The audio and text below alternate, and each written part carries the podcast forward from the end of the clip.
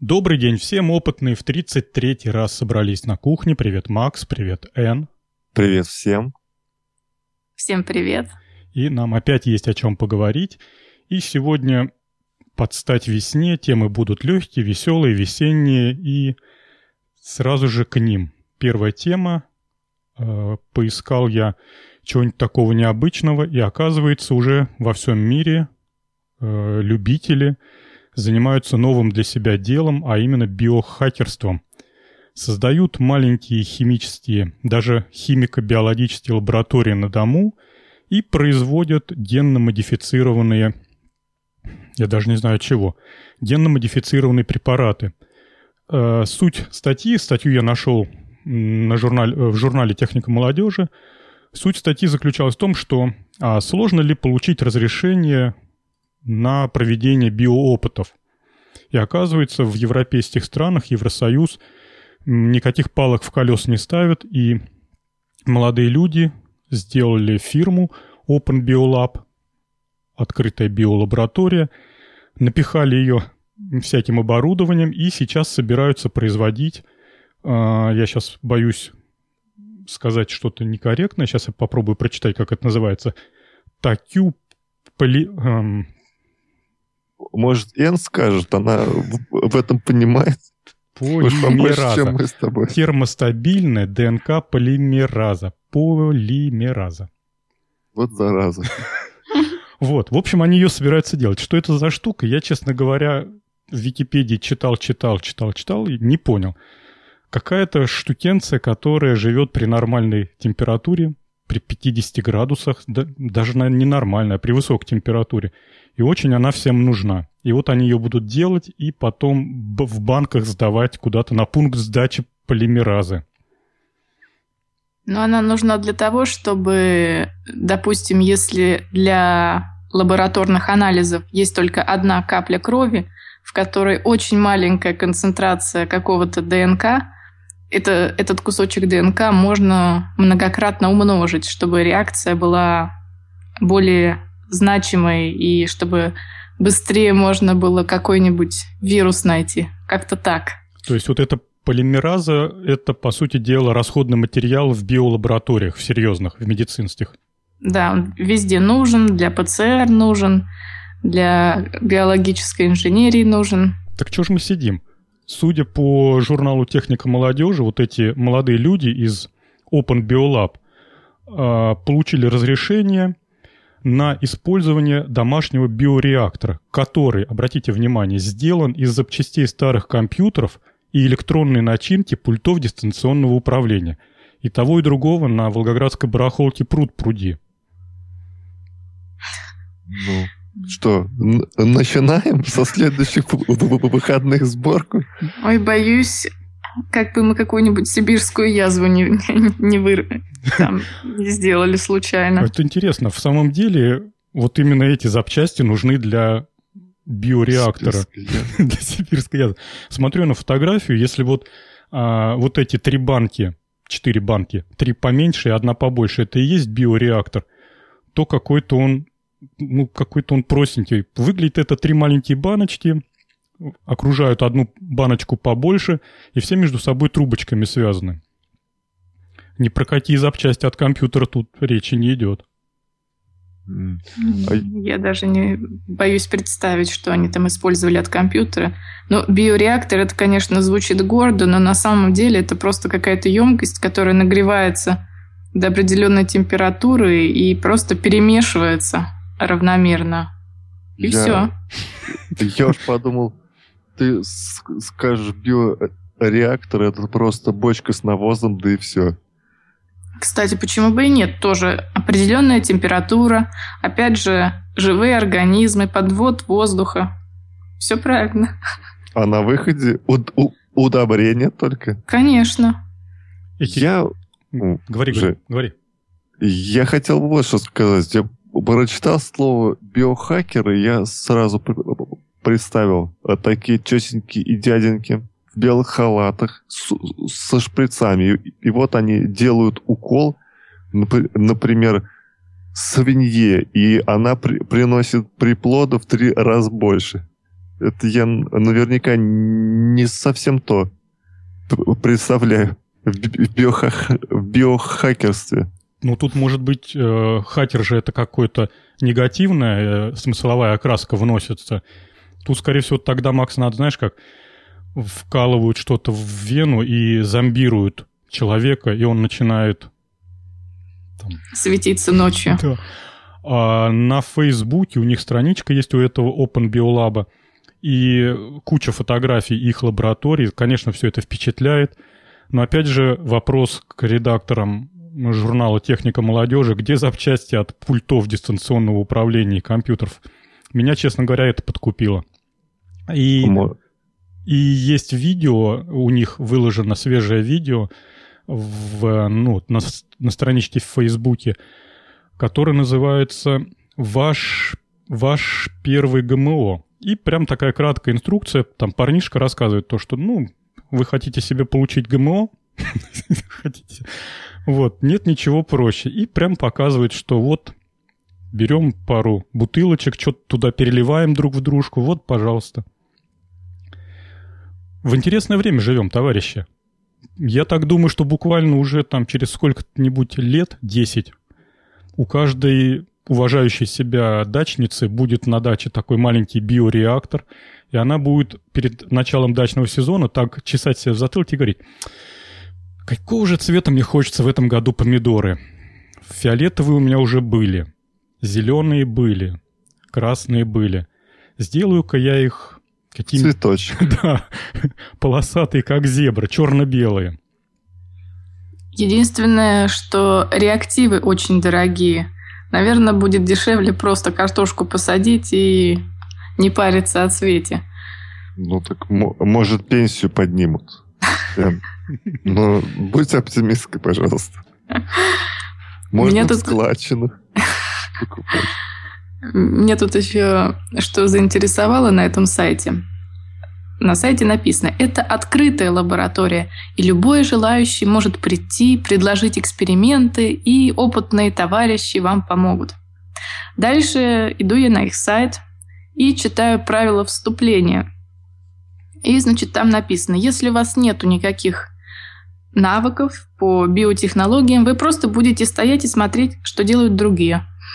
Так вот. Ну вот. А если ты себе захотел парочку банок вот этого такю полимеразы получить, ну, на всякий случай на кухне поставить, пусть пока стоит, то не умея этого делать, ничего у тебя не получится. Кстати, вот насчет этого препарата. Э, ну вот хорошо, они его производят, собираются его производить, а интересно, сейчас вот на данный момент уже создана инфраструктура свободного обращения вот этих био... Как же их назвать-то? А, генных материалов, купит ли у них кто-либо. Насколько я вот осознаю всю эту бюрократию, что даже если у тебя целая банка вот этой чудной такю полимеразы, то продать ее будет ничуть не проще, чем какую-нибудь целую банку конопли.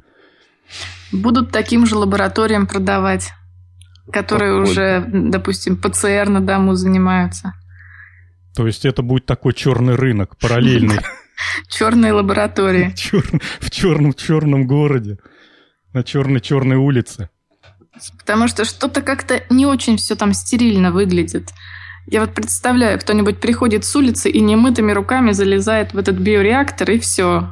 Что они там вырастят, неизвестно. Я вот еще что думаю. Конечно, может быть, это просто мое незнание, но вряд ли в таких лабораториях соблюдаются правила по утилизации отработанных материалов.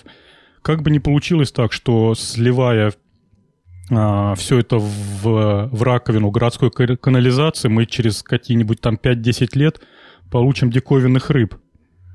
Или черепашек-ниндзя. Или черепашек-ниндзя. Да это, я думаю, очень строго контролируется, и мне кажется, одно из условий того, что им разрешили открыть эту лабораторию, это то, что они утилизируют свои отходы каким-то определенным образом. В Европе обычно они их просто сдают на пункт утилизации химических отходов. И это, наверное, услуга платная. Ну, естественно. Все понятно. Все, концы с концами сошлись. Европе нужны деньги, и теперь они будут их зарабатывать на любителях химических опытов, э, утилизируя их отходы. Жень, ну мы, мы-то с тобой в, в, в, в своей лаборатории будем использовать для уничтожения же направленный взрыв, как я понимаю, для надежности. Или построим рядом маленький атомный реактор и будем туда скармливать. А они мутируют и разбегутся. Кстати, ну. там у, у Н хорошая статья про материалы, мы потом попозже про них проговорим, и там как раз проблема атомных реакторов тоже поднимается. Так, ну что мы еще про этих биохакеров скажем? Про биохакеров, которые совсем нам не биохакеры. Такю полимераза, наконец-то я научился ее говорить. Вот, вещь полезная. В хозяйстве. В хозяйстве, Домашнем. да. Интересно, она... Вкусная? С языка снял. Интересно, она имеет вид, она как матери... Ну, она что, жидкость, твердое, твердое вещество или это что? Я думаю, это какой-нибудь белок. Ну, то есть что-то такое влажное и мягкое. Типа ну... соплей, что ли? Скорее всего. Ерундовым делом занялись эти ребята. Скучно. Ну, тогда это задорого не продашь. Никто не, не поверит. Ладно. Тогда предлагаю от биохакеров перейти к следующему. Хотя, Жень, можно тогда использовать ее для поклейки об обоев, раз она на клей похожа. Да. Переходим к следующей теме. И опять же нам журнал «Техника молодежи» послужил источником информации. А именно 11 марта 2014 года встречаете на всех, не знаю что там, ютубах страны робот Кука. Посмотрели ли вы на этого чудо-чудо-робота? Я да. посмотрел. Очень интересен. Вот. Ну, буду ждать 11 марта. Эн, в двух словах, что там? Чем чуден этот робот? Это аналог робота-автомата для игры в настольный теннис, который будет играть с каким-то чемпионом мира по настольному теннису. И, се... и... и давай, давай. Вот, и выглядит он, конечно, очень устрашающе, и я тоже жду не дождусь, как это все будет проходить, и надеюсь, что, он, что у него нет системы сверхбыстрого видения, как э, у японских роботов, о которых мы говорили, которые уже по движению человека улавливают, в какую сторону мяч полетит. Ну, в крайнем случае их можно залепить изолентой. Такой хак. В лучших традициях Голливуда был снят э, ролик. Ролик, да, почти одна минута длительностью, и все как положено с этими бу встречаете на экранах страны туду. Вот. Показывают, показывают этого чемпиона мира по, а, по, по, по пинг-понгу. По пинг-понгу. Его зовут Тима Болл. И этот Тима Болл такой самоуверенный в себе берет ракетку и показывает такие фокусы, как он умеет шарик для пинг-понга с одной стороны ракетки на другую. И таким гордым взглядом из-под бровей типа «ну-ка повтори». И тут робот, как ни в чем не бывало, начинает делать выкрутасы. Я вот всячески рекомендую посмотреть, потому что это просто вот захватывает дух и заставляет открыться рту, нижнюю челюсть отваливается на колени – он, в общем, крутит ракеткой, не теряя мячика, и еще все это настолько, как мне показалось, эмоционально. Он такой делает а, агрессивный выпад, типа, ну давай, теперь ты там. Вам, вам не показалось в последние секунды, когда он такое движение сделал резкое, что оно было явно запрограммировано с, для того, чтобы провести, произвести такой эмоциональный эффект? Ну что, слизняк, а ты повторишь? Типа, типа, типа, да. И э, кадры последние заканчиваются тем, что вот этот чемпион мира Тима Бол, он уже не так себе самоуверен, уже глазки потупил, руки дрожат. Слезы потекли. Да, и, в общем-то, мы ждем, мы ждем, что 11 марта этот робот по имени Кука размажет этого Тима Бола и заставит его рыдать просто как девчонку.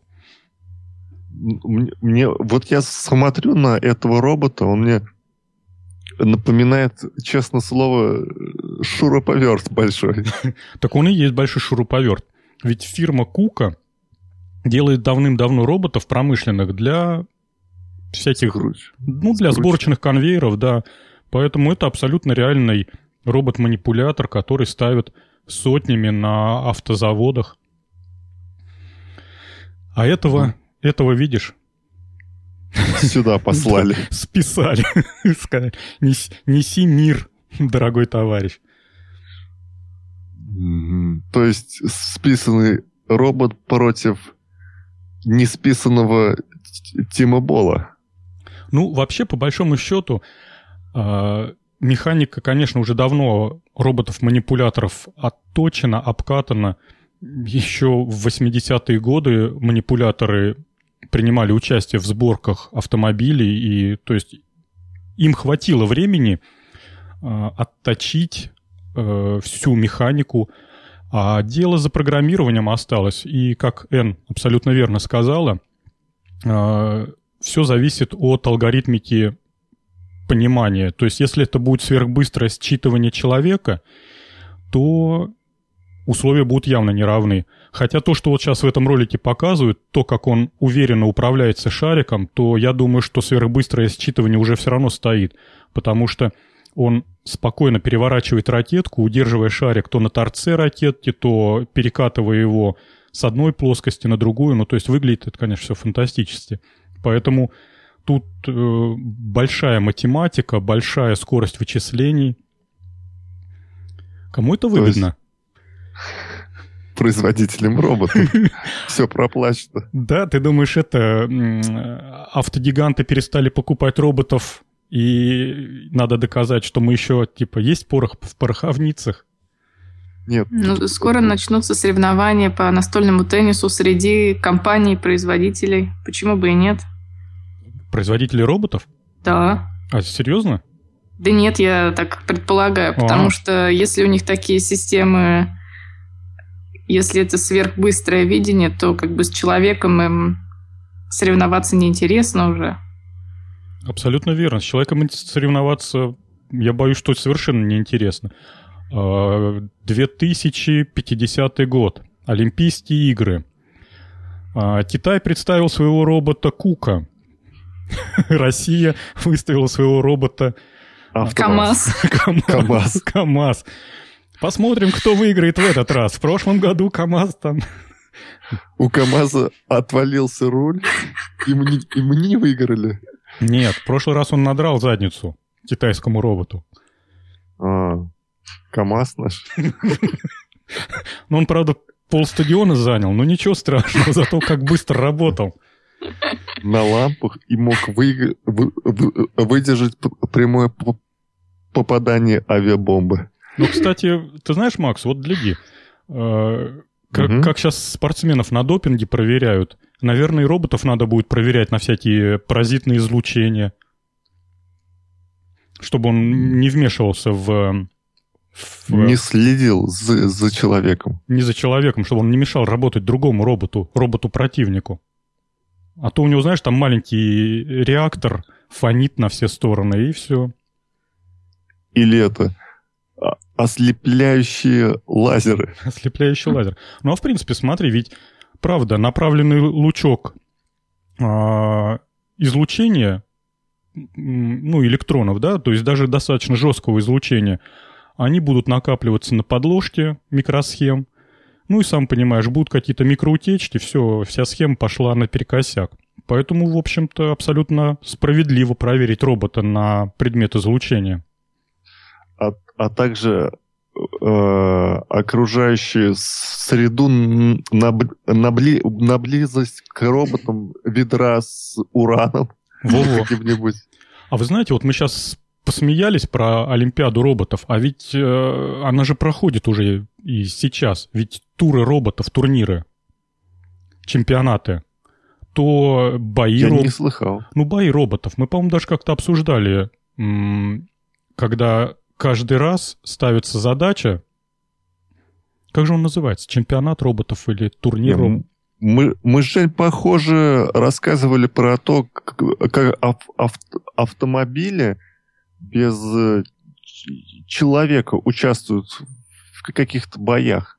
Или в гонках, что ли. Ну, это автомобили, да, это, кстати, они уже научились ездить самостоятельно. Без человека. Да, а это, вспомни, в каких-то в самых первых передачах мы обсуждали турниры роботов, которые построены по такому правилу. Э, Судейская комиссия заранее дает задание, и каждый раз, каждый год это задание разное. Одно, ну, в один год это по полю произвольно разбросаны черные и белые шашки размером там, ну, А, с, я с блюдца. вспомнил. Да. Вспомнил, И, вспомнил. на, и выигрывает та команда, которая а, быстрее перетащит шашки своего цвета в свой угол. При, причем можно, например, мешать, это абсолютно разрешено правилами, мешать роботам пр- противников собирать шашки их цвета. Вот, поэтому уже олимпийские соревнования роботов проводятся. Ну да, будут, э, значит, пинг-понги, лыжи, сноуборды, робот-стилетон на этой... Сноуборд. Да, А вы, Ж- Ж- Жень, а ты смо- смотрел Олимпиаду, ведь, да? Ну, кое-что, да, смотрел. Ну, не а- всю, а, да. Я там э, что подметил, вот, э, например, сноубордист едет, а его сни- сни- сни- снимает квадрокоптер. Да ты что, серьезно? Да, э, причем их с разных сторон снимают. Там были люди, значит, э, с, с камерой сни- э, сним- снимали, параллельно с ними ехали, а были еще такие с четырьмя моторчиками в небе, это квадрокоптеры Ну, ты прям, с ты прям увидел, да, их? Да, да. А, Прям слушай, увидел. здорово. А я-то думал, что это по старинке на этих, на кран-балках там камеры носятся, ну, на таких. А, Да квадро- квадрокоптеры сейчас уже везде используют. Даже на конкурсе роботов, на котором я была, там съемка велась с квадрокоптера. Хотя, казалось бы, это Вот. конкурс далеко от цивилизации и не очень известный, но все равно. Какая популярная тема оказалась, вот эти квадрокоптеры. Прям удивительно. Все благодаря нам, Жень, нашему подкасту. Да, промолчали бы мы те два года назад. И мир бы пошел по другому пути. Да. Вот ну, спасибо, что мы есть, да. Хорошо. Какие мы молодцы. Предсказатели. закрываем передачу. Так, ну Закрываем тему, откры- открываем, Открываем. новую. открываем новую тему. Ну, ждем 11 марта. Я, если не забуду, то как раз к следующему подкасту должно это событие состояться. Если я забуду, вы вытащите это в темы, найдите, напомните. Давайте посмотрим и все вместе поболеем. Вы, кстати, за кого будете болеть? Эн, ты за кого будешь болеть? За робота, конечно. За А робота я- полицейского. А, а я за Тима Бола, за человечество буду болеть. Ну все, хорошо. Я тогда подумаю еще. Я за того, кого будет жальче, у кого будут более грустные глаза. У кого слез больше будет, с тобой буду. А следующая восхитительная тема, которая прям меня повеселила, это нам нашла наша Н. И давай. Меня эта тема тоже повеселила, и я ее специально нашла как еще одну иллюстрацию того, что дизайнеры не должны заниматься техническими концептами того, в чем они совершенно не разбираются. На этот раз они посягнули на пчелиные ульи. И не кто-нибудь, а компания Philips представила концепт улья в каждый дом. Значит, это такой прозрачный улей, который вешается на окно. Причем одна часть находится внутри, и там, соответственно, находятся соты и живут пчелы, а другая часть находится снаружи. То есть оттуда входят-выходят пчелы, и туда даже можно оставить горшочек с цветами. Так мило. Да, и описывают они это как в любом, даже большом мегаполисе вы можете иметь свой мед и с одного домашний улей. Да, ну, первый вопрос, естественно, как в городе выживут пчелы. Я думаю, никак. И какого качества будет мед, тоже очень интересно. А второй вопрос. Самое главное, как этот мед добывать. Ну, допустим, допустим, этот улей стоит не в городе, а где-нибудь э, за городом, в каком-нибудь саду. Ладно. Как этот мед добывать? Значит, они предлагают потянуть за веревочку и пустить дым на пчел, и потом этот улей открыть. Значит, а. учтите, что улей этот находится внутри помещения. Знаете, когда я была маленькая, меня ссылали в деревню, и там была пасека. Так вот, когда открывали ульи и доставали мед, меня уводили к соседям, потому что там начинался апокалипсис. То есть пчелы сходили с ума и просто атаковали всех, кто приближался. Я вот просто не представляю, что будет в этой квартире, когда откроют улей. Вот. Как... А, кстати, зашла я на сайт компании Philips э, посмотреть, где же такое чудо купить. Оказалось, что оно даже и не, не будет разрабатываться. Это просто дизайнерский концепт. Что вот просто есть такая идея. Как говорил Винни-Пух, эти неправильные пчелы, и, наверное, они делают неправильный мед. Да. Ну, а когда я был маленький, меня тоже отвозили в деревню, и там у деда было два улья. И мы додумывались, додумались один раз палочкой потыкать в дырочку в улье. Вот, э, бежали долго, а э, сестра была в такой в курточке с капюшоном. И вот ей одна пчела попала в капюшон и, ж, и жужжала. И вот она бежит, а все, все равно слышит, что пчела. В общем, она далеко убежала. Вот. А потом только додумалась, что пчела в капюшоне просто там где-то жужжит. Вот. Ну, было, конечно, очень неприятно, потому что могли же и покусать. Так что в каждый дом нужна специальная будет такая защита и э, дымилка. Да, и чтобы все ходили в маске. Mm. А вы слышали такую фразу «дизайн в стиле Philips»? Нет. Ну, насколько я знаю, это даже стало уже нарицательным филипсовский дизайн. Его ни с чем не спутаешь. Вот э, так вот в голове провертите бытовые приборы, которые, ну, если есть у вас в наличии, от компании Philips. Ну, мужчины там сразу могут вспомнить бритвы фирмы Philips, а женщины какие-нибудь тоже предметы для гигиены или для ухода за собой фирмы Philips. Бритвы, бритвы тоже. А, дело в том, что Philips обладает каким-то своим выработанным стилем дизайна, и это признается всеми. То есть приборы Philips, они а, как бы это сказать, они всегда где-то на грани футуристичности и э, промышленного дизайна, то есть такого практичности. То есть вот грань странного и чересчур практичного. То есть такая комбинация какой-нибудь промышленной дрели с двумя ручками и там одной кнопкой, и больше в ней ничего нету, и э, бластером из космических войн возьмите, полистайте сайт Philips и посмотрите на их, например, телефоны фирмы Philips. Ну, такие домашние, не сотовые, а такие, как их называют, ну, обычные телефоны. А, это всегда строгий прямоугольник с немного скругленными сторонами. Дисплей всегда располагается там на определенном расстоянии. А, заранее предсказуемое отверстие для динамика. То есть э, есть такое понимание. И я вот смотрю на этот улей, и опять же понимаю, что в Philips ничего не меняется, и у них вот этот улей, если честно, похож на кокон из какого-то фильма «Матрица», и вот-вот из него сейчас вылупится очередной чужой или хищник и пойдет бродить по, по комнатам.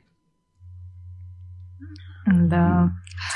Жень, мне, мне кажется, что если фирма занимается многими продуктами разными, ну, например, Philips это и электробритвы, лампочки, вот эти ульи, бытовая техника, то она, эта фирма делает все, но плохо.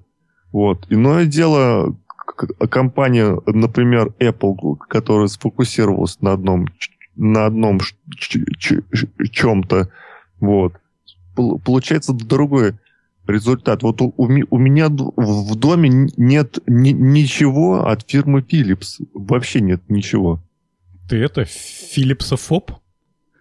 Ну, просто как-то не, не, не пришлось еще купить, вот. Но я помню, крутил в руках их наушники, бритву, и чего-то мне не, не захотелось покупать их. Ну вот у них, да, у них есть такое отношение к дизайну. Я еще хотел, а, раз уж речь про пчел зашла, тут вспомнил, что пчел сейчас в современном мире используют иногда, знаете, совершенно в утилитарных целях. Не помню, рассказывал я эту историю, не рассказывал. А, в больших теплицах, например, в, ну, где выращивают помидоры или огурцы, в промышленных масштабах, то есть такие теплицы, которые гектары занимают постоянные, стеклянные там, а, для того, чтобы повысить урожай, покупают пчел, запускают в теплицу, они там летают по цветам. Разумеется, у этих пчел нету ни улья, ну, в общем, они обречены на гибель, но свою функцию они из-за инстинкта выполняют. Они летают от цветка к цветку, совершают опыление, потом эти пчелы погибают, ну, не знаю из-за чего, из-за того, что им, наверное, некуда сбросить свою пыльцу, от тяжести падают на землю бездыханные. Вот, но зато получается результат, получается урожай, и там в каком-нибудь северном городке за полярным кругом люди едят помидоры, огурцы. А просто можно, можно помнить, что э, в каждом этом огурце есть частичка пчелиной души, невинно убиенной. как, как это все, Жень, трогательно. Я сейчас расплачусь. Да, у нас сегодня очень очаровательная и трогательная передача. То мы робота жалеем, то теперь пчел. Давай еще что Пчелку жалко. Чем подкаст наш кончится, не знаю уже. Как... Рыдание, причитания такие, знаешь, рыдание в конце. Когда мы, когда мы ведем этот подкаст, все вокруг рыдают. Или, или не рыдают. А, следующая тема. Переходим. Следующая тема 10 материалов будущего по версии журнала «Популярная наука». Н. Там все по-бусурмански, так что тебе карта в руки. Так, ну, начнем с самых интересных, потом быстренько остальные расскажу. Значит, на первом месте это шелк, у которого прочность как у стали. Тут дело в том, что, как мы знаем, шелк производится шелкопрядами. Но механические свойства шелка, они, он не очень прочный, скажем так. А вот паутина у паука, она как раз обладает очень интересными свойствами. Но единственное, что пауков нельзя выращивать э, в промышленных масштабах, потому что они друг друга просто сожрут. То есть а, их нельзя разводить в колониях. Поэтому ученые придумали такой интересный выход. Они вживили ген, который отвечает за производство протеинов паутины из паука в шелкопряда. То есть теперь шелкопряд вместо того, чтобы производить просто шелк, он производит шелк, но с протеинами паутины. И получается Шелк очень прочный. Вот такая вот интересная штука. Так вот для чего Open Biolab-то нужна. А я-то думал, что ребята там замутили, это просто отмазка, что они там делают какую-то эту, как Макс сказал, сопли. Они хотят скрещивать пауков с червяками. Так, давай, следующее. Следующее – это электронная кожа. Недавно ученые уже изобрели гель полимерный, который очень хорошо проводит. И с помощью этого геля можно создать гибкие электронные приборы, которые, допустим, можно накладывать на протезы и которые подавали бы сигналы в мозг. То есть э, протез бы не только выполнял какие-то действия, но еще и подавал сигналы. Вот это... Например, типа у тебя кто-то почесал э, за протез, а ты понял, что тебя чешут, да? Как-то ну, так. Примерно так, да. А вы понимаете как... то, что применение может быть совершенно э, более широкое, нежели наносить полимер там на протез, хотя это классная идея. Ведь... Нет, вообще гибкая электроника – это будущее. Угу. Можно нанести это, это покрытие, например, на верхнюю одежду. И тогда у тебя останется чувствительность. Если, ну вот для армии, наверное, это может быть абсолютно полезно э, останется чувствительность, ты во всяких бронежилетах, там, не знаю, что там, куртках, дубленках, еще что-то, а чувствуешь, ну, по крайней мере, а, воспринимаешь прикосновение абсолютно четко и прогнозируемо. А можно еще из стула сделать э, джойстик. Сел так и... Нет, Макс. И управляешь мышкой. Не надо делать из стула джойстик, пожалуйста. Так. Так, дальше как раз про атомный реактор. Дело в том, что на сегодняшний момент еще многие компоненты атомных реакторов э, состоят из стали. И, естественно, под, води- под воздействием радиации сталь начинает постепенно разрушаться. Так вот, чтобы избежать проблем э, разрушения реакторов, ученые придумали особый материал, который состоит из тонких пластинок разных металлов, нанесенных друг на друга. И как раз стыки двух металлов помогают абсорбировать э, все механические деформации и, э, собственно, помогают сохранить прочность. Тут единственный вопрос, как опять такое производить в промышленных масштабах, потому что не так все это просто. Если... Ну, если честно, то не совсем понятна их идея. Дело в том, что из-за чего происходит разрушение стали? Идет активная бомбардировка электронами, которые реакторы спускают из себя. И это, ну, я боюсь, что я не совсем точно скажу, но это практически почти механическое воздействие сверхмалыми частицами на вещество. И если я все, как бы эту кухню правильно понимаю, то воздействию подвержена не только сталь, но и любой другой материал. Какая разница, а, какие электроны будут выбиваться при бомбардировке радиацией? То есть, в конце концов, также будет страдать и дерево, и, и бетон. Вот, тут, э, тут, наверное, они что-то не договаривают. Скорее всего, нужна какая-то активная защита. То есть летящий навстречу электрон из атомного реактора нужно либо перехватывать, либо электромагнитным полем отводить. Ну, в общем, просто сделать что-то покрепче, чтобы оно подольше не разрушалось, это... Нет, это тут другой. Я просто не специалист в этой области, мне было сложно самое понять, но, как я поняла, а, излучение, оно разрушает кристаллическую решетку материала.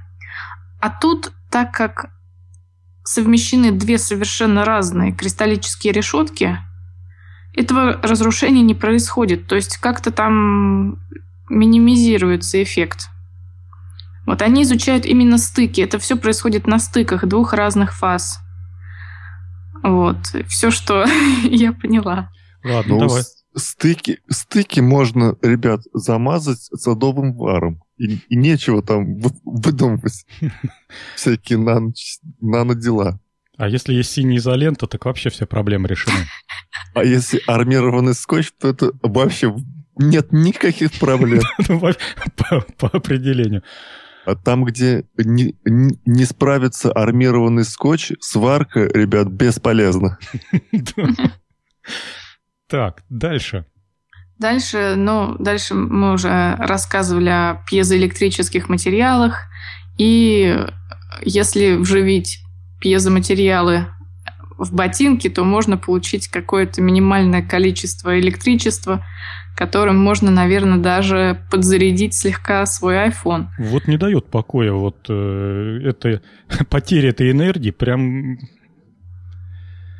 удивительно. Можно, можно еще пьезо элементы к стулу приделать, и тоже вот пока ты сидишь, ты можешь ну, подзаряжать телефон. Ёрзать надо. Ну, поерзать придется. Ну, что если, если так хочется а, преобразовывать энергию давления, она там, в принципе, наверное, нифига себе, 60-70 килограмм человек идет и переваливается с ноги на ногу то правильнее всего не пьезодатчики использовать, а сделать небольшие гидроцилиндры размером там по, по несколько... Скула... С кулак. Ну, не с кулак, вот что в каблуке а, разместить несколько гидроцилиндров. Ну, с какой там высоты он получится? Ну, несколько миллиметров, там 5-6 миллиметров цилиндр, ну, еще 5-6 миллиметров поршень, чтобы общая длина этой конструкции была там, ну, укладывалась в привычное понимание каблука. И когда ты наступаешь, то ты своим давлением эти гидроцилиндры сдавливаешь, а гидрожидкость э, пропускается, значит, через гидрогенератор, ну, понятно, в общем, через какой-то гидромотор, который связан с, с обычным электрическим генератором. Когда ты, а, когда ты снимаешь нагрузку с, с ноги, то пружинами назад раздав, э, растягивает этот поршень. Ну, в общем, все понятно. Такой своеобразный, значит, маленький водяной э, генератор. Но тут нужно сразу как бы сказать, что ходить в таких ботинках будет очень, как, как минимум, очень непривычно. Мы сейчас все привыкли, что у нас как бы предсказуемо мы наступаем, и на этом перемещение ноги вверх-вниз заканчивается. А тут будет примерно так выглядеть. Ты наступаешь, и нога продолжает идти дальше вниз, как бы под землю. А, и ты будешь тратить свою энергию на то, чтобы балансировать, чтобы как бы управлять этим а, перемещением, пусть даже на 6 миллиметров, но тем не менее. В общем, ходить в таких ботинках будет, наверное, неудобно, хотя надо попробовать. Вот, но это более эффективно. То есть здесь хотя бы какую-то энергию можно выработать. Женя, а ведь у, у пьезоэлементов же есть обратный эффект. Подаешь туда напряжение, а она, эта пластинка, деформироваться может. Поэтому можно не только вырабатывать электричество, но и эта штука тебе может помогать при ходьбе, например. Слушай, Макс, совершенно гениальная идея пришла в голову. Если подошву сделать из пьезоэлемента и на него подать переменный ток, а, и заставить подошву вибрировать с какой-то частотой, ну, не знаю, герц 100, может быть, 200, а, вряд ли больше надо. Ты же знаешь эффект, что э, при вибрации э, трение сильно падает. То есть можно совершенно спокойно скользить по асфальту, то есть вот делать движение конькобежца просто в обычной обуви. Отлично. Да, но, но э, еще же бывает э, так называемая виб, вибрационная болезнь, когда ну, вибрации там у тебя примешь, примешь таблеточку потом. А, ну тогда все, будем делать Видишь, такие. Все, все придумано. Все придумано. Все, все в плюсе. Все в плюсе. И, и медицина, и, и ботинки, и ты тоже. То есть прям все хорошо, все сбалансировано. Да. Экономика поддерживается. А ты понимаешь, что ты можешь, например, прицепиться за бампер автомобиля, и если у тебя вибрирующие ботинки, то ты можешь совершенно спокойно скользить. Да, будет хорошо. Ну, надо будет а, обдумать это все. Обдумать. Так. Эн, а ты про солнечные поворотные панели скажешь два слова? Да, ну это полимер, который при нагревании деформируется. И просто если его использовать вместе с солнечными батареями, то получится солнечная батарея, которая поворачивается за солнцем. Я... Мы уже... Говори. Мы уже просто говорили о таких материалах, которые при нагревании деформируются.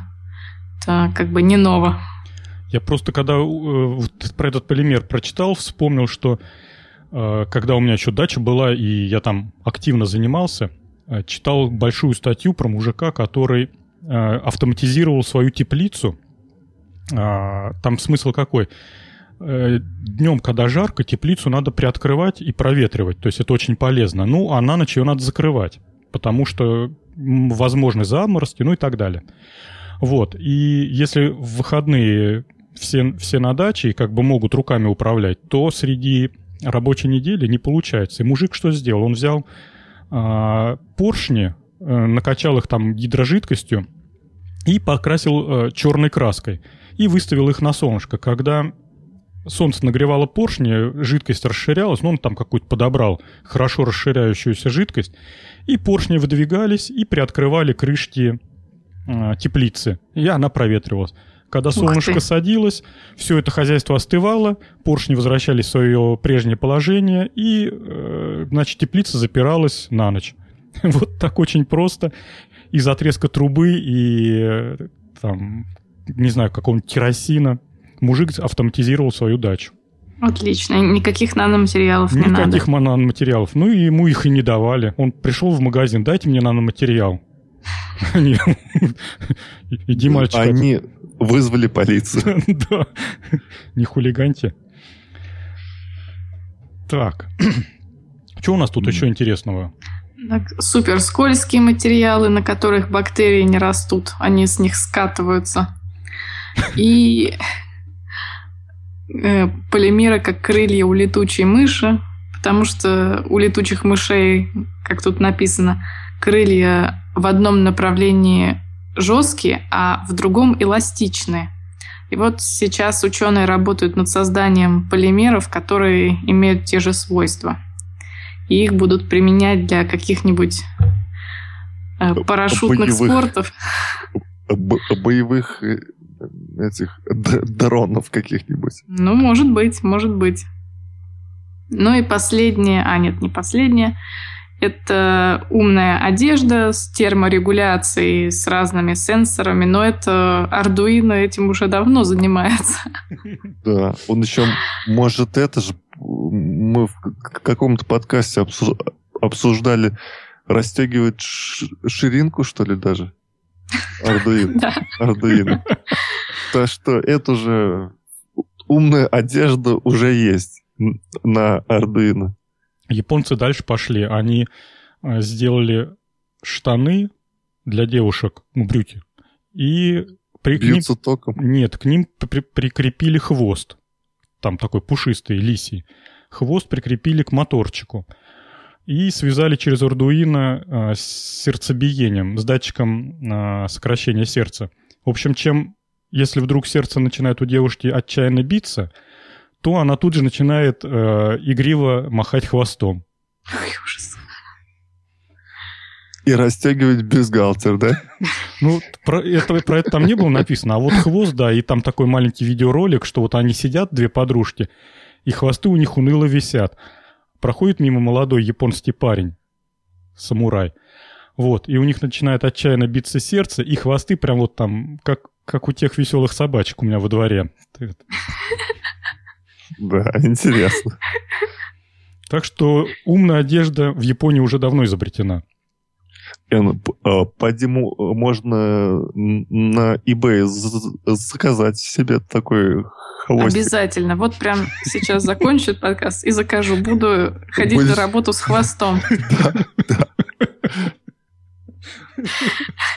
Я думаю, коллектив оценит. Тебе плохо, у тебя там медицина платная. Да.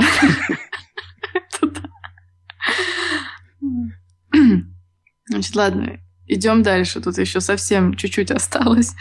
А, следующий материал – это было изобретение проволоки, которая сама себя восстанавливает.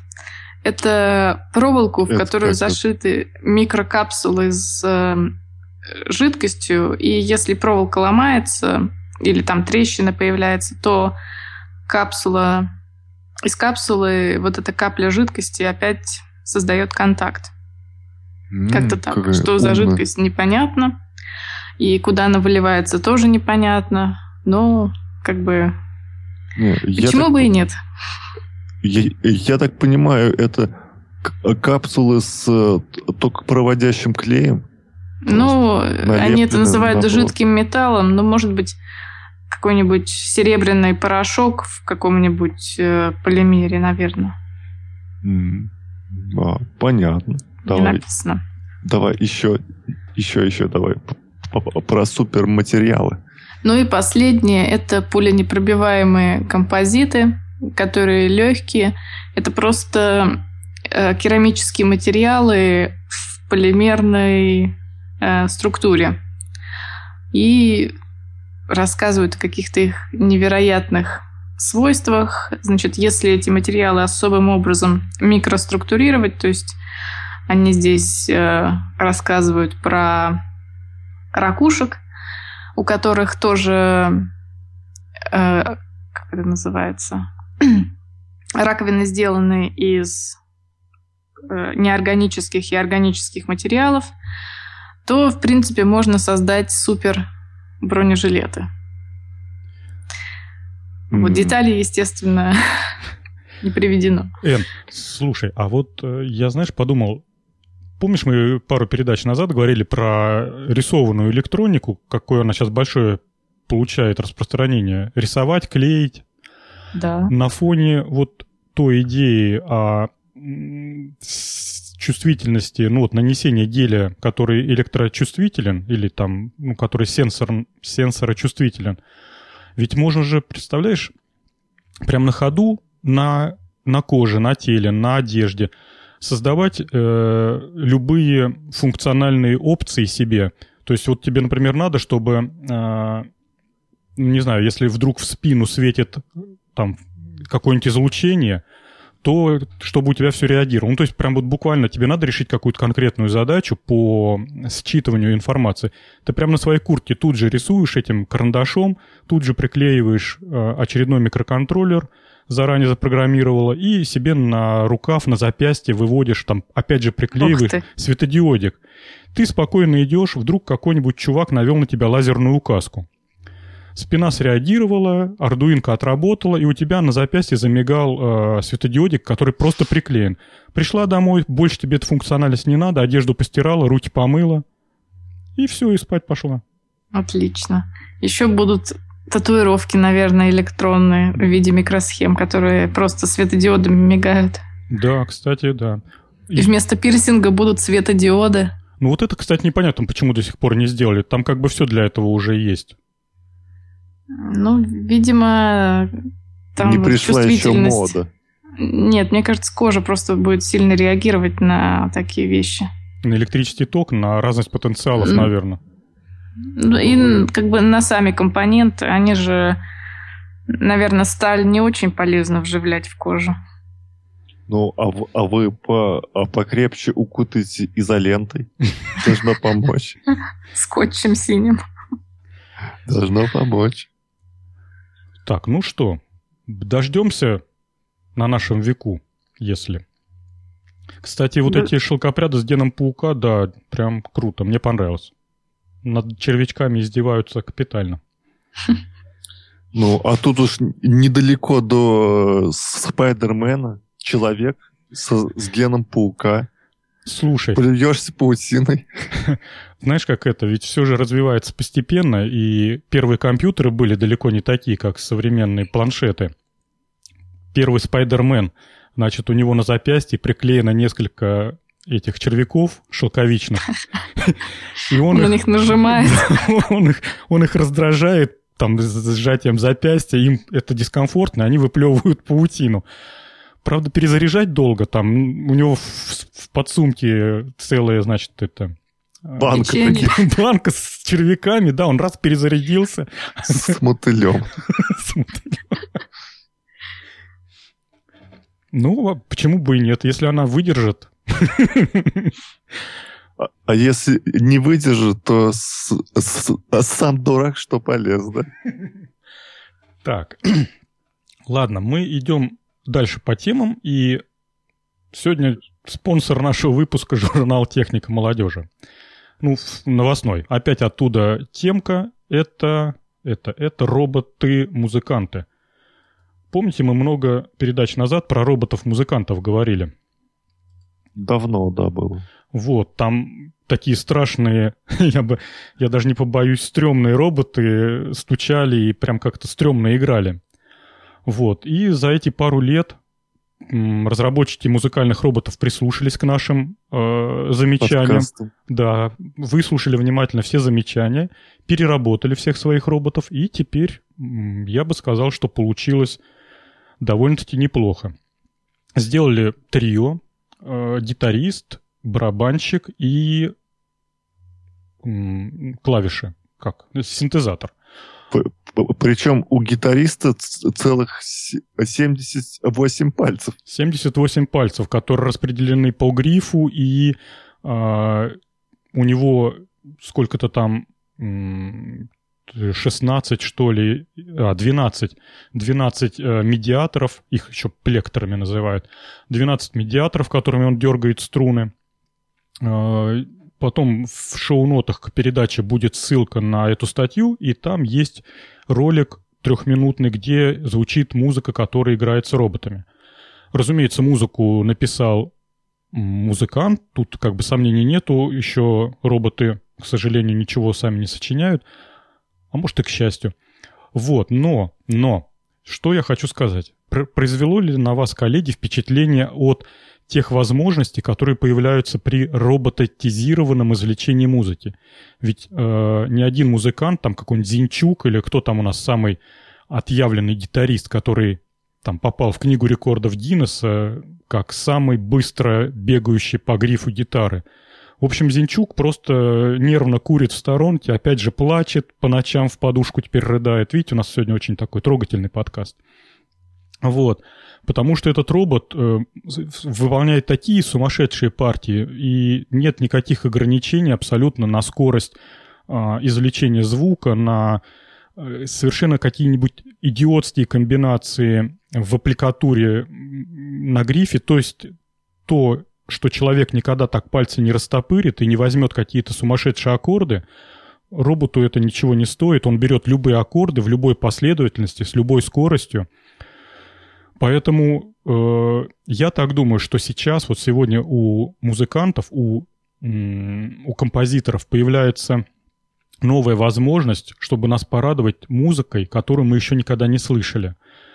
Конечно, можно привести сейчас в качестве контраргумента, что синтетическая музыка во всяких музыкальных редакторах всегда существовала, и кто там типа мешал сейчас запрограммировать в какой-нибудь там музыкальной программе но не надо путать синтетическую музыку и музыку, полученную на реальных живых музыкальных инструментах. То есть реальные барабаны — это ни с чем не спутаешь. Реальные, реальная гитара, ее тоже звук особенен своими гармониками, своими нюансами.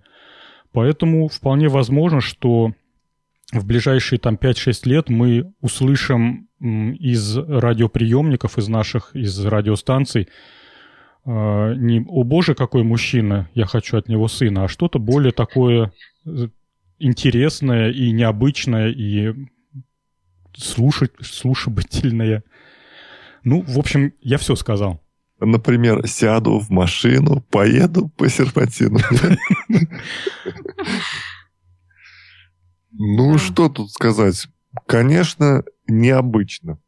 72 пальца, это вам не 10 пальцев. И скоро, может быть, появятся новые музыкальные инструменты как раз вот под таких роботов. Тогда все, вся музыкальная индустрия встанет будет, да. на колени и будет выпрашивать, чтобы роботы им что-нибудь сыграли. Ну, не, не знаю. Главное же в музыке что? Чтобы было музыкально. А то, что у, у них много пальцев, это еще как бы... Это, конечно, клево, но опять же, все зависит от человека, который это все будет программировать. А если... Ну, а чем больше всяких элементов программируемых, тем более э, крутым, мне, мне кажется, должен быть композитор, чтобы все правильно распределить. Вам так не кажется? Ну да. Ну, ты знаешь, Макс, наверное, вот как в науках или там в изобразительном искусстве, вот был же такой вот там Сальвадор Дали и еще там всякие прочие художники, которые рисовали необычные картины. Вот. Я так понимаю, они, в свою очередь, не были ничем ограничены, потому что рисование картины растянуто во времени, и э, всю сложность и необычность можно было преподнести только потому, что ты мог там годами выписывать каждую следующую черточку. В музыке так, к сожалению, не получается. Поэтому сегодняшняя музыка ограничена просто вот тем, что она трехминутная. И в три минуты надо э, уложить какую-нибудь фантастическую фишку. Вот. А теперь появилась возможность, что э, композитор эту фантастическую фишку спокойно прописывает, продумывает там все эти вот нюансы, а потом появился наконец-то тот аппарат, который в состоянии вот эти бредовые музыкальные идеи воспроизвести. Ну, в общем-то, вот так. Так, ладно. Музыка. Будем следить за этой темой. Тем более, видите, она у нас уже второй раз всплывает. Музыка, музыка, а, а есть еще и 3D-принтеры, да? Есть еще и 3D-принтеры, и квадрокоптеры, да много чего интересного. А дальше у нас две темки, которые так, на развлечение, на а, легкую болтовню. Э, нашел я схемку, конструкцию часов, еще, одни, еще одних часов, построенных на Arduino. Но они меня реально зацепили. И такую замечательную и милую конструкцию мне, честно говоря, даже захотелось, захотелось поиметь у себя. На работе поставить. Да. Э, в двух словах скажу, как они работают. Значит, э, часы, которые на дощечке для писания маркером пишут время. То есть робот, такой маленький робот на Arduino берет маркер, фломастер, и на дощечке пишет 13, двоеточие, 0, 1, 0,2. Вот, потом проходит минута, он берет э, штучку для стирания, тряпочку, стирает 13.01 и опять берет маркер и пишет 13.02. Прям вот на этой дощечке. И каждую минуту он стирает и пишет новое значение э, часов. Видео есть в ролике, я приложу ссылку на статью, посмотрите. Выглядит это, конечно, очень, очень приятно, и мне такие моменты, такие милые вещички очень нравятся. А я, я думаю, да, Макс. Я тут посмотрел в другую сторону и вижу оригинальные ногти на 3D принтере. Я так удивился. Сейчас О, я вам кину ссылочку. Я вот думаю, сколько же энергии эти часы поедают? Наверное, очень много. Ну да. Я тут думаю, можно к ним еще опцию будильника приделать.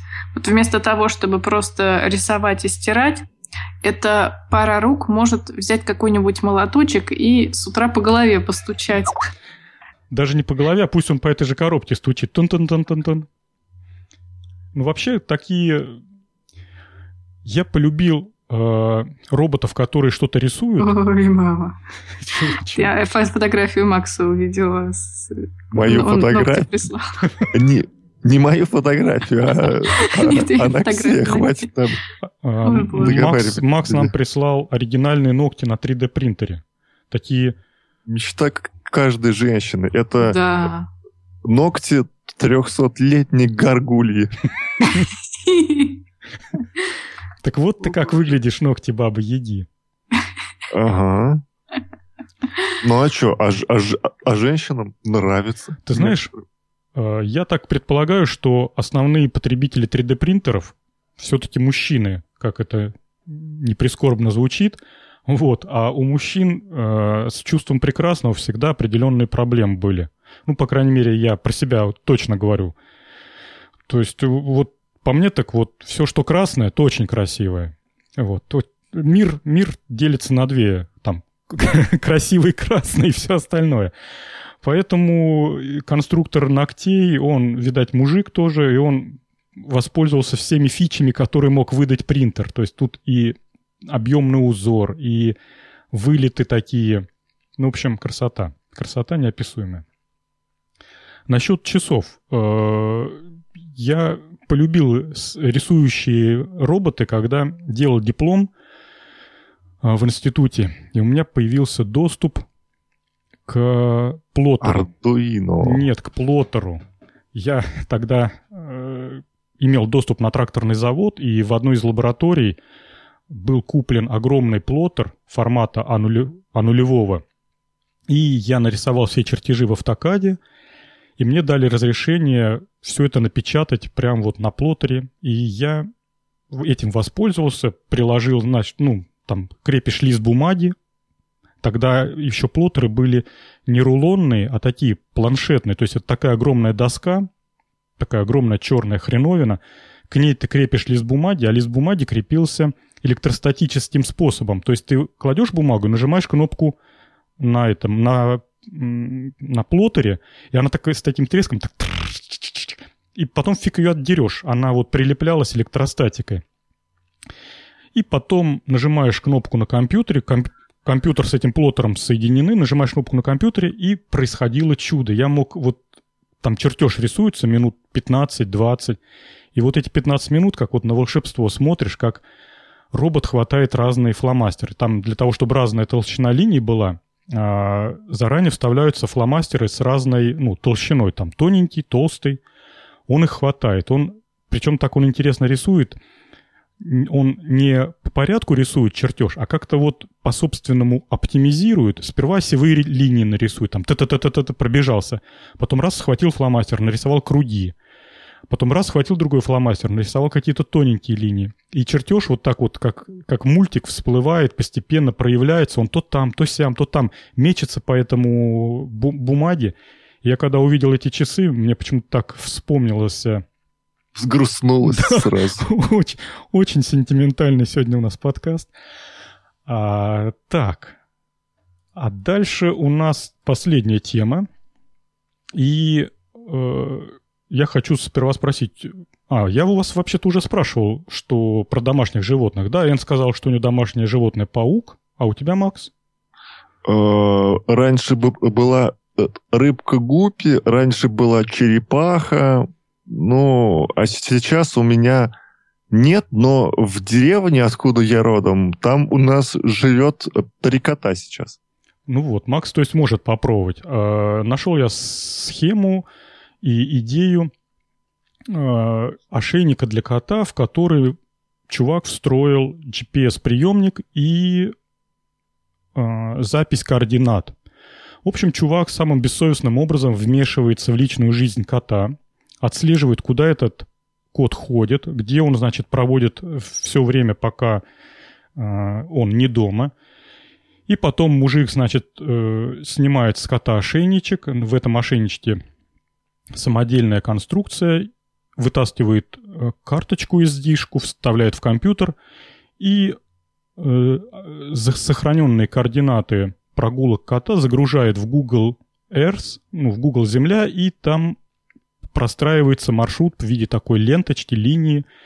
И чувак потом сидит по вечерам и делает анализ. Угу, сегодня кот ходил туда-то. Я вот только... Вот, ага, вот Кабелина. Ходил туда-то. Я вот думаю, он его потом выговаривает ему, то есть он делает анализ, вызывает там, Барсик, иди сюда, есть разговор. Зачем ты... Ты как себя ведешь? Да, зачем, зачем ты ходил на стройку? Играться?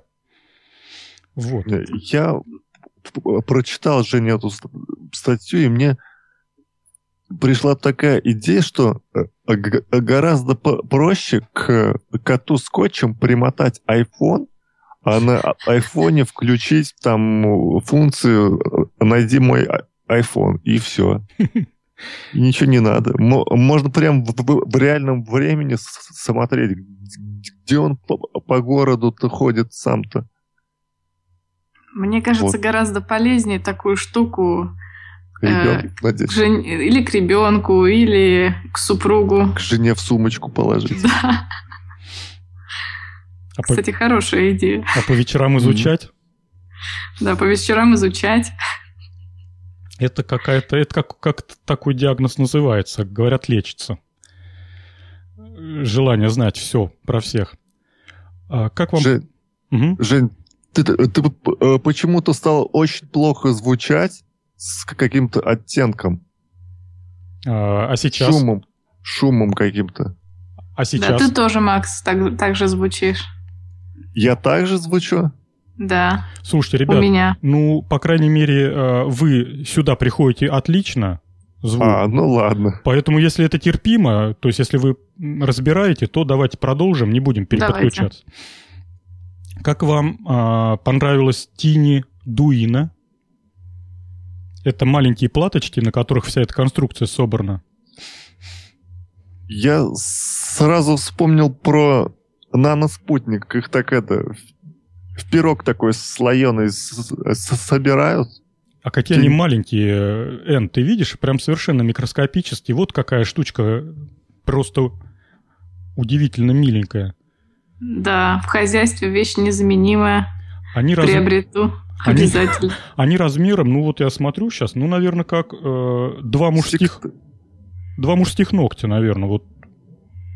То есть прям совсем такая она компактная и э, друг в друга втыкаются унифицированный такой разъем. Э, с одной стороны мама, с другой стороны папа. И поэтому как слоеный пирог друг в друга втыкаются. Прям вот, да, действительно, Макс, как на, на спутник. Угу. А вам не кажется, что если кот захочет почесать за вот этим ошейником, он же может снять его, нет? Ну, вообще коты, я не знаю, вообще коты ходят с ошейниками? Что-то вот сомнение меня берет. Собаки, ладно. Очень даже ходят, и они к ним привыкают через некоторое время. Угу. Mm, то есть сначала можно без коробочки одеть, а потом с коробочкой. Ну, в Европе все коты, например, ходят с такими медальончиками на шее, на которых информация о владельцах и так далее. Адрес. Нет, не адрес, просто номер серийный. Если ты нашел этого кота, просто вбиваешь номер и звонишь хозяину. Я вот совершенно неожиданно подумал, что вот такая коробочка, знаете, как, когда может пригодиться? Собираешься ты на какую-нибудь вечеринку с большим количеством алкоголя и с большим количеством старых друзей. Привязываешь эту хрень себе к ноге и идешь совершенно спокойно. Зато как интересно утром смотреть, где ты был, И еще желательно камеру встроить туда. Тогда вообще будет. Ну, камера, может быть, знаешь, может быть, не все э, будут рады этому. А вот просто уз- узнать, знаешь, открыть завесу... Тайны, да, секретности. секретности, да, было бы интересно. О, я и там был. И туда ходил в общежитие женское. О, вот это да. Да, по крайней мере, можно потом не допускать определенных ошибок, не появляться в тех местах какое-то там ограниченное время. Да ладно, Жень, напьешься, снова вернешься туда. Самое главное, не забывать Зуб. это, заряжать эту штуку. Так, ну, в общем-то, и все. Вот такие, вот такие у нас новости. Жень, а мы там случайно не забыли включить кнопку запись?